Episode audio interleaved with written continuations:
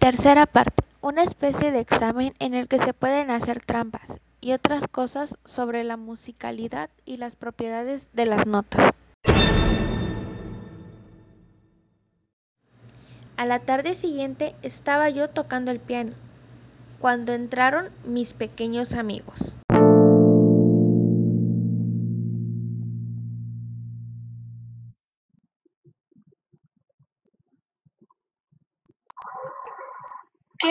Melodía tan bonita! ¡Qué buen oído tienes! Tiene buena memoria para todo. Tienes razón, para retener melodías hay que poseer ambas cosas, oído y memoria. Afortunadamente todos los niños la tienen, solo que, como todas las actitudes innatas, han de ser ejercidas para que así se fortalezcan. ¿De verdad tienen todos los niños oído musical? Naturalmente, todos los hombres nacen con oído, es decir, con actitud para captar los sonidos más dispersos y poder diferenciarlos bien, y con voz, o sea, con las dos condiciones más importantes para la comprensión y el ejercicio de la música. Voz y oído nacen con nosotros como el ver, el andar el sentir. Se notaba que Cristina parecía no creerme del todo. Entonces hicimos enseguida un pequeño ejercicio para convencerla. Pulsé en el piano una nota y la pequeña la repitió cantando.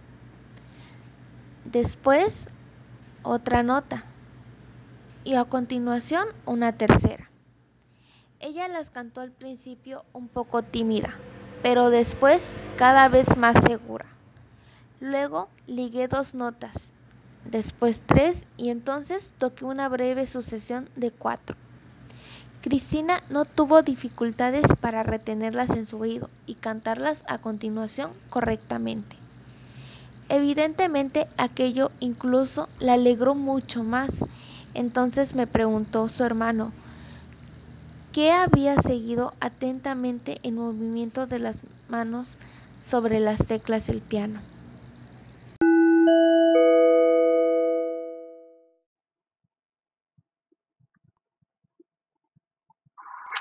¿Por qué toca usted siempre el centro del piano y no también las teclas del extremo izquierdo o de, las, de la de la derecha? Esto es muy sencillo, Juan porque el instrumento que ha utilizado ahora Cristina todavía no posee muchas notas y todas estas notas se encuentran aproximadamente en el centro de nuestro espacio sonoro. ¿El instrumento? La voz, por supuesto. Es también un instrumento e incluso el más bello de todos. Este instrumento que nace con nosotros crece también con nosotros. Al principio, cuando somos pequeños, abarca pocas notas y después cada año alcanza algunas notas más sin darnos cuenta, hasta que ya somos adultos.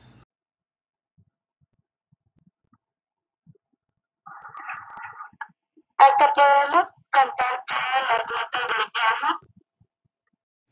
No, esto no. Una voz humana nunca puede llegar a tener una extensión musical tan grande como la del piano, de un cuarto a un tercio de estas notas.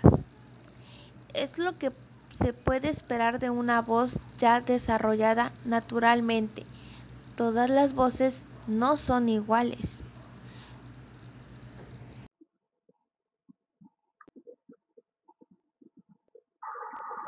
Los hombres tienen otras voces que las mujeres.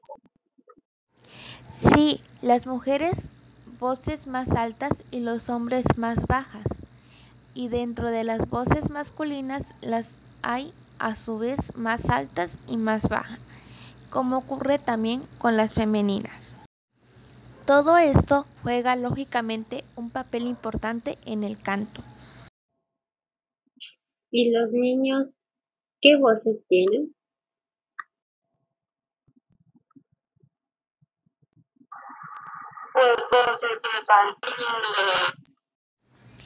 Suenan de manera parecida a las femeninas.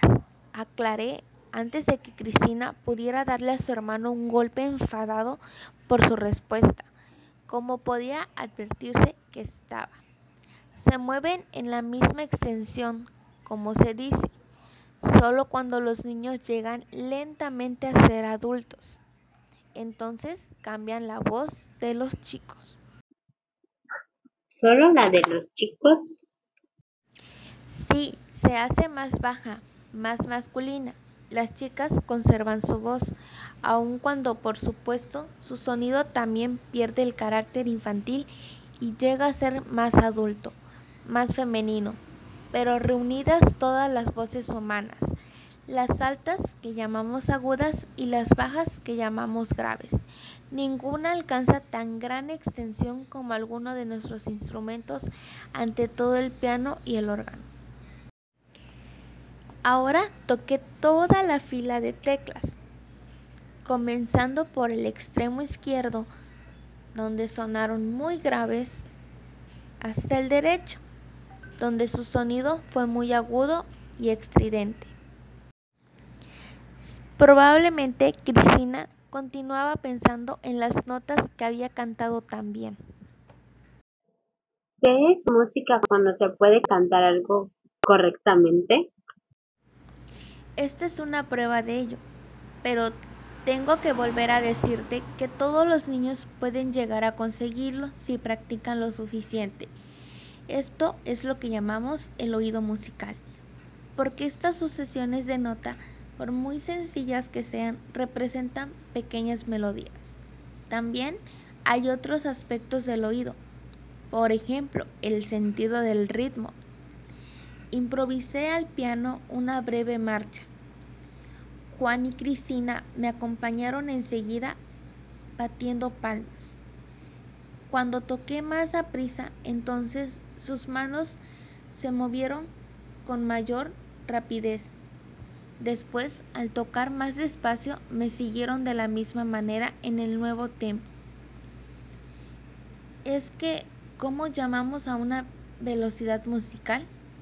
Después les hice marcar el paso al compás de la música y tampoco esto les supuso ninguna dificultad. Tuvo que prometerles que dentro de poco les pondría tareas más difíciles.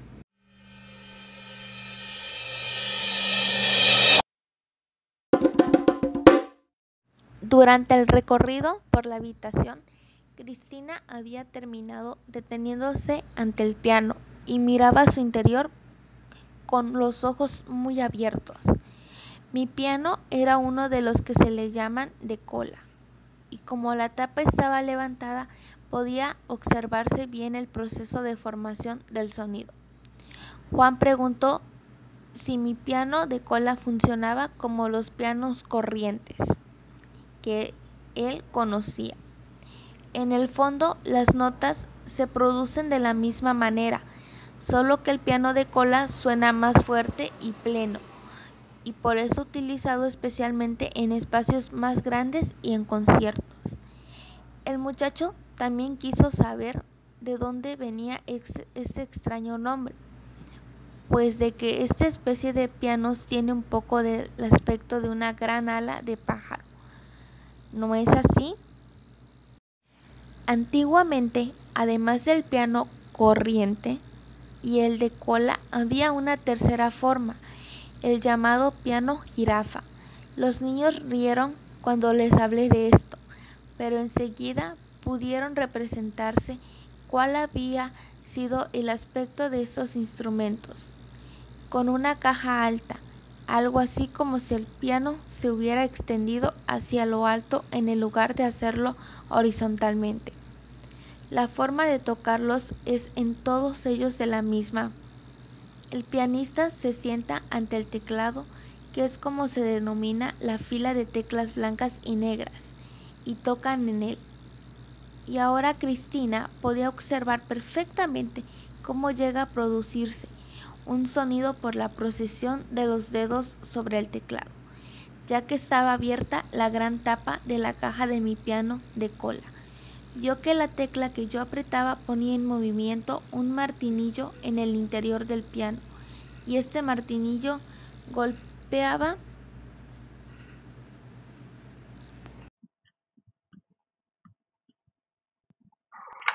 ¿Ves cómo golpean los martillitos de las cuerdas? Pasa lo mismo con las piedras del estanque. La pequeña no entendió inmediatamente lo que decía Juan, pero yo reforcé sus inteligentes palabras.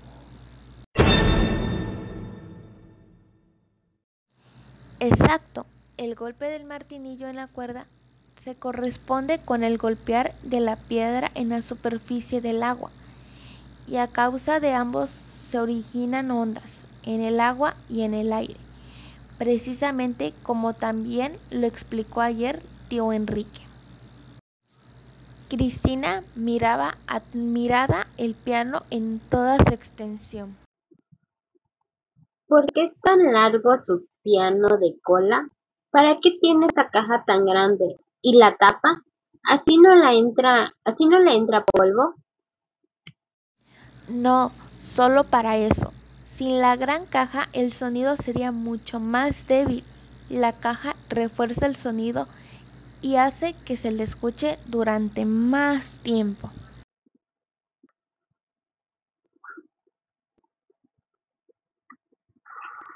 ¿Cómo? ¿Cómo?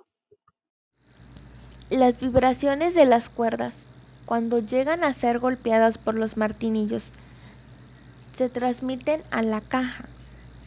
Así ocurre con todos los instrumentos. Necesitan un cuerpo de resonancia, precisamente una caja de resonancia, como la llamamos, la caja de resonancia vibra, pues con las cuerdas refuerza su sonido. Pensando en el violín o en la guitarra, aparte de las cuerdas, tienen un cuerpo, una caja y sin él apenas podríamos llegar a percibir su sonido. Cristina había descubierto otra novedad. Encima de un montón de papel pautado que estaba junto al piano, dio un tenedor de metal con dos grandes puntas. Este descubrimiento que excitaba su curiosidad me vino muy oportunamente. ¿Es esto también un instrumento de música? No exactamente, pero se emplea para afinar correctamente todos los instrumentos. Cuando se le pone en vibración, es decir, cuando se le golpea, este tenedor produce una única nota y esta nota con la que se afinan todos los instrumentos es algo así como una medida, así como todos los metros son iguales en todo el mundo. Así se utilizan también en todas las partes estas cosas, que suenan siempre igual, las llamamos diapasones. Cogí el diapasón y lo golpeé con cuidado contra el piano. Se percibió una nota suave, un zumbido. Los niños lo repitieron con sus voces. ¿Por qué suena tan débil ese tenedor? Ah, eso se puede remediar. Contesté y golpeé de nuevo el diapasón y lo puse encima de la tapa del piano. El sonido se reforzó inmediatamente y fue persistible, con claridad en toda la habitación. Los ojos de Cristina brillaban de contento. ¿Viene esto de, de la resonancia que antes? Así es, las vibraciones del diapasón no se transmiten ahora solo al aire, sino también a este piano mucho más grande y por eso el sonido llega a ser mucho más fuerte.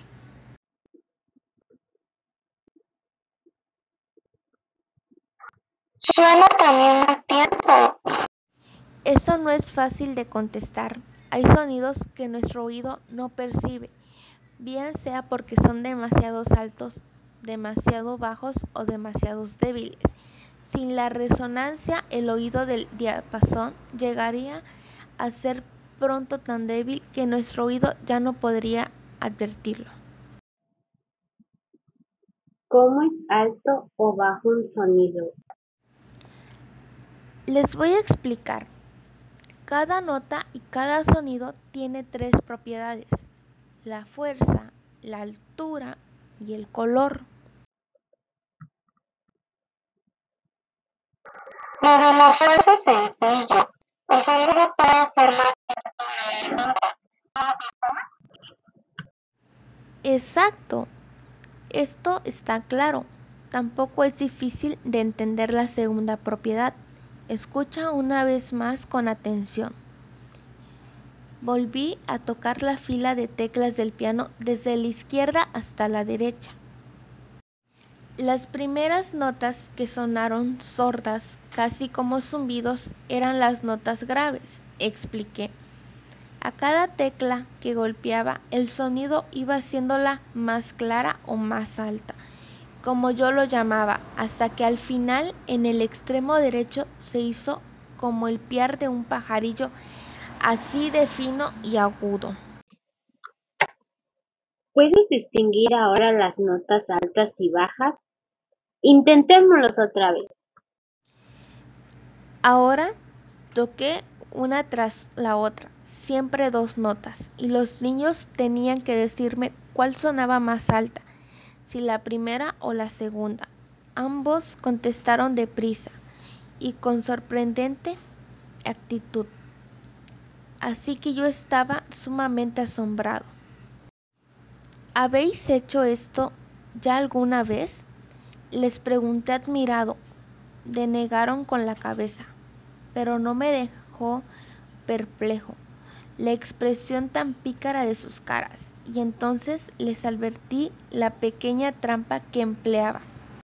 Miraban atentamente mis manos, y como ahora sabían muy bien que la izquierda correspondían con las notas graves y la derecha las agudas, naturalmente acertaban siempre. Se rieron mucho cuando descubrí su truco.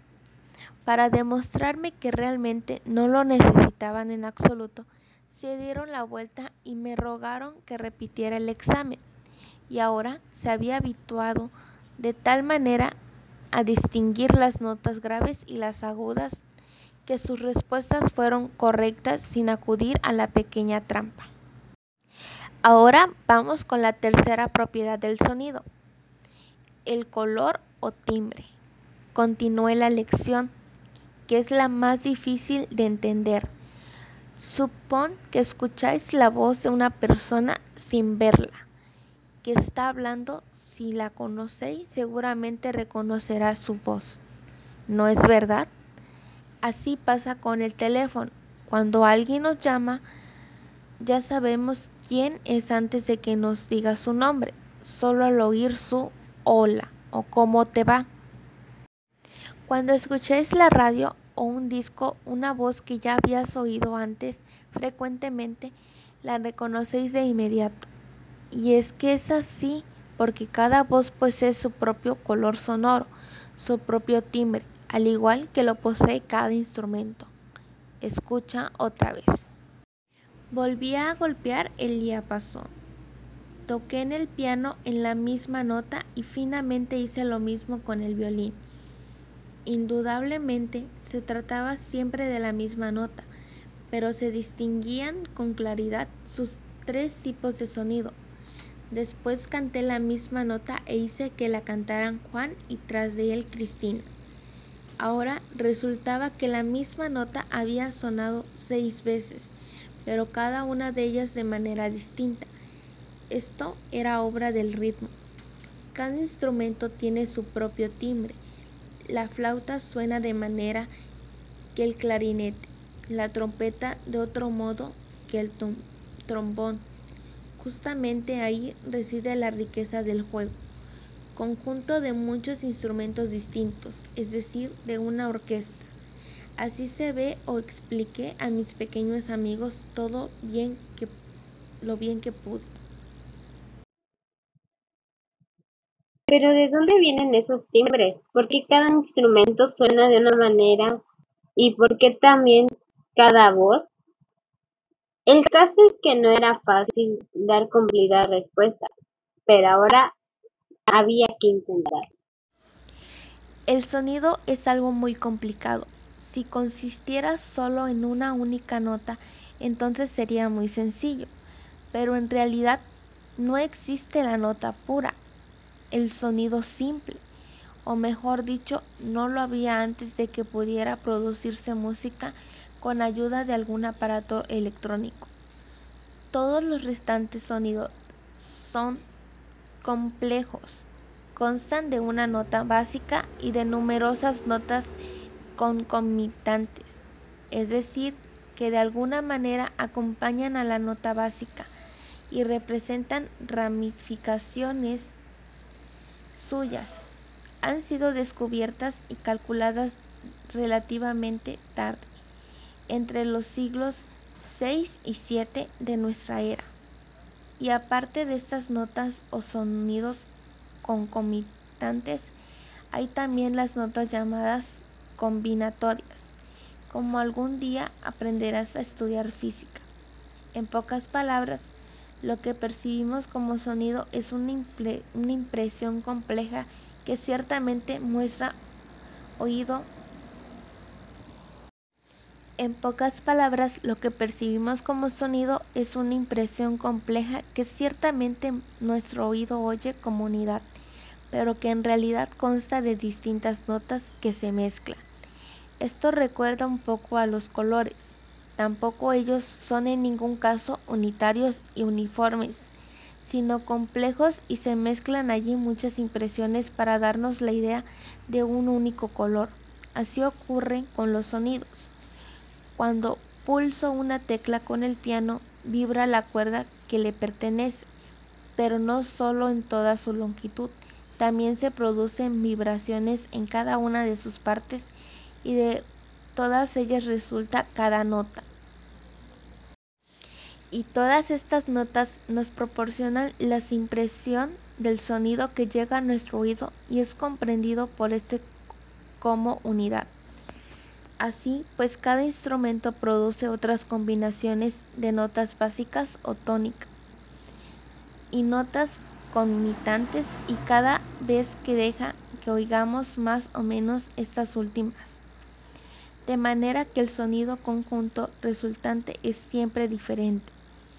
Pero vamos a profundizar demasiado en la física. Tendréis tiempo para ello cuando seáis mayor. Ahora, solo un par de indicaciones. El material de que está hecho un instrumento y las dimensiones del espacio de resonancia juegan también su papel. Mas no quiero que mas no nos compliquemos demasiado. La forma de la caja de la resonancia de un violín o de un piano influye en su sonido, y así sucede también con la voz humana. Antes de que mane libre por la boca, nuestra voz suena en un montón de órganos, y en la faringe, en la cavidad nasal, en los senos frontales, y como estos órganos están hechos un poquito distintos cada persona, entonces tendremos distintos timbres en la voz. Pero ya basta con todo esto. Es verdaderamente interesante, pero aún resulta un poco difícil para nosotros. Y además quisiera decirlo ante todo que estos conocimientos son realmente importantes para el músico, pero no son para el oyente, para el aficionado a la música y esto es lo que nosotros debéis llegar a, en primer lugar. Con estas palabras me volví de nuevo al piano y empecé a tocar diversas melodías. Apoyados en el piano, mis invitados escucharon con alegría reflejada en el rostro. ¿Os gusta oír mi música? Oh, sí, mucho. Estupendo. Debéis oír música siempre que, encontréis tiempo para ello, y si así lo queréis podéis transcribir después nuestras impresiones o quizás dibujarlas en el caso de ciertas piezas. Y no olvides que un día formaremos un coro y que nos acompañaremos con instrumentos tocados por vosotros mismos, es decir, formaremos una agrupación auténticamente musical. Juan y Cristina se alegraron mucho ante esta perspectiva. Inmediatamente hicieron la cuenta de sus amigos y deliberaron sobre a quienes les gustaría. Podrían ser chicos o chicas naturalmente todos, pequeños o mayores, rubios o morenos. Tuve que echarme a reír. Contesté que debían venir quien quisiera. Cristina dijo que una de sus amigas querría venir, pero que era terriblemente poco musical. Entonces denegué con la cabeza. Ya os he explicado que no hay tal cosa.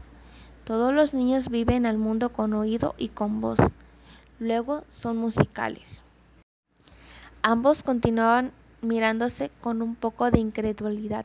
Seguramente en la escuela habían tenido otras experiencias. Pero hay niños que cantan bien y otros que no pueden.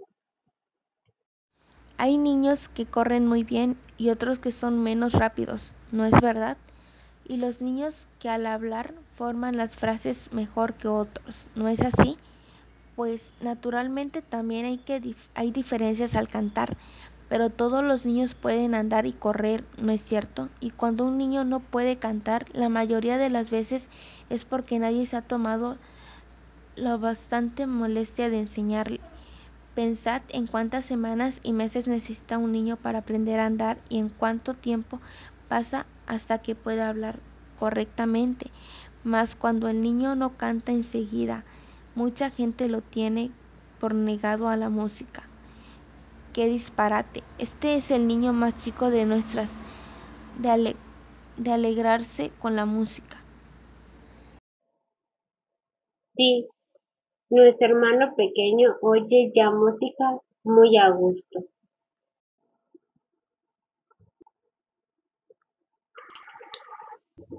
Solo tiene. Cuando lloran la madre canta algo y entonces se callan de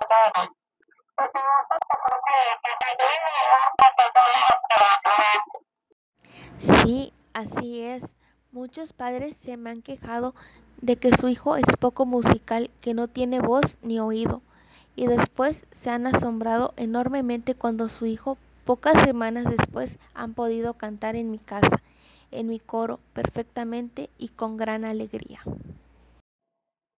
¿Cómo lo hace usted? Pues es muy sencillo. Piensa, si debes enseñar a andar a tu, tu hermanito, ¿cómo lo haces? Comienzas intentando que suba las escaleras o que salte. Claro que no. Entonces, ¿cómo lo haces? Pues Despacio, un pasito detrás del otro. Muy bien, eso es lo mismo ha de hacerse con la música, comenzar con una o con pocas notas y después, como tú dices, despacio. Siempre un paso detrás del otro, tres notas después, cuatro, luego cinco. Tal como lo hemos hecho hoy. Sí, de manera parecida solo que mucho más despacio, especialmente cuando el niño es todavía pequeño. Así se puede desarrollar en todos los niños de musicalidad innata, incluso en los que tienen dos o tres años. Aprenden a retener sus sesiones de nota y a entonarlas. Pueden cantar en coros y reciben una gran alegría con música. Es lo principal. Naturalmente no todos alcanzan ¿cómo lo diría? Una musicalidad superior, al igual que no todos los niños son capaces de llegar a ser maestros en carreras de velocidad, aunque pueden andar o grandes oradores en cuanto lo hayan aprendido a hablar perfectamente. ¿Qué es eso de musicalidad superior? Es la capacidad para avanzar lejos en el tocar un instrumento o en cantar o quizás en llegar a ser director de una orquesta o incluso compositor. Son esas personas que hacen las melodías y las piezas musicales. ¿Son esos los artistas? preguntó Juan muy interesado. Son esas las personas que hacen las melodías y las piezas musicales. Son esas los artistas. He aquí una pregunta muy difícil, mi querido Juan. Fíjate en las casas de nuestra ciudad. Para cada uno, el constructor, un arquitecto, ha hecho unos planos tal como aprendió a hacer en la universidad. Pero si solo edifica como aprendió, entonces quizás resulte una casa buena y normal, pero no extraordinarias. Si tiene ideas propias, entonces resultará una casa especial, incluso quizás una muy bonita y hasta maravillosa. Así sucede también con la música. Se aprende a escribir melodías en grandes escuelas llamadas academias o conservatorios. Hay mucha gente que puede escribir piezas musicales porque ha aprendido a hacerlo. Ciertamente son compositores, pues esta palabra procede del latín, donde no significa nada más que poner juntos, es decir, poner juntos notas, sonidos pero yo no los llamaría artista, pues este nombre solo sirve para quien puede producir algo extraordinario según ideas propias. También puede ser artista. Por supuesto, y no solo el arquitecto y el músico. Toda, toda persona que pueda producir algo extraordinariamente bueno y bello tiene en sí algo de artista, pero en general esta palabra se utiliza solo ahí, allí donde se trata de arte o de arte, en sentido propio, como por ejemplo la música o como vamos a ver, ¿qué pertenece también a las artes?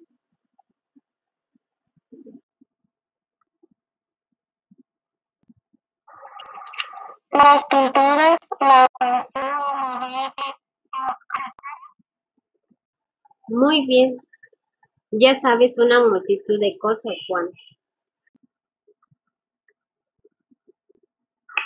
Por favor, dígame, entonces fue Mozart. Mozart fue algo muy, muy raro. Fue un, un genio, así se llama a los hombres que producen las cosas más grandes de la humanidad, los que piensan los pensamientos más profundos. Pensamientos más profundos. Pueden ser hombres de Estado, inventores, pensadores, artistas.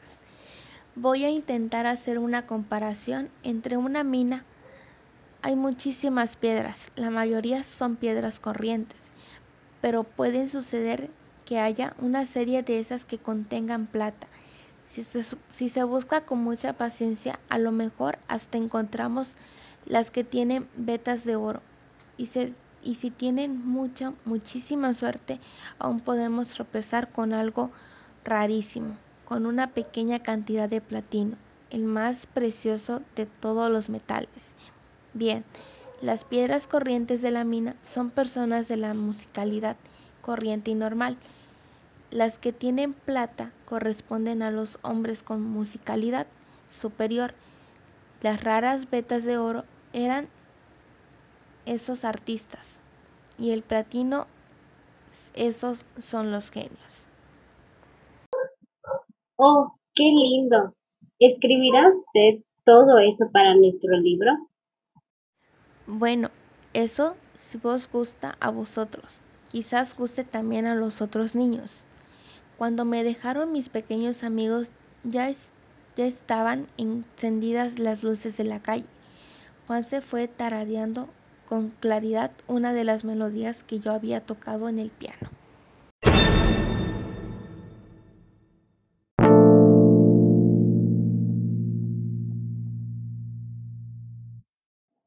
Como pianista Guadalupe Reyes, como Juan Karen Ventura y como Cristina Gameva Vicia. Gracias.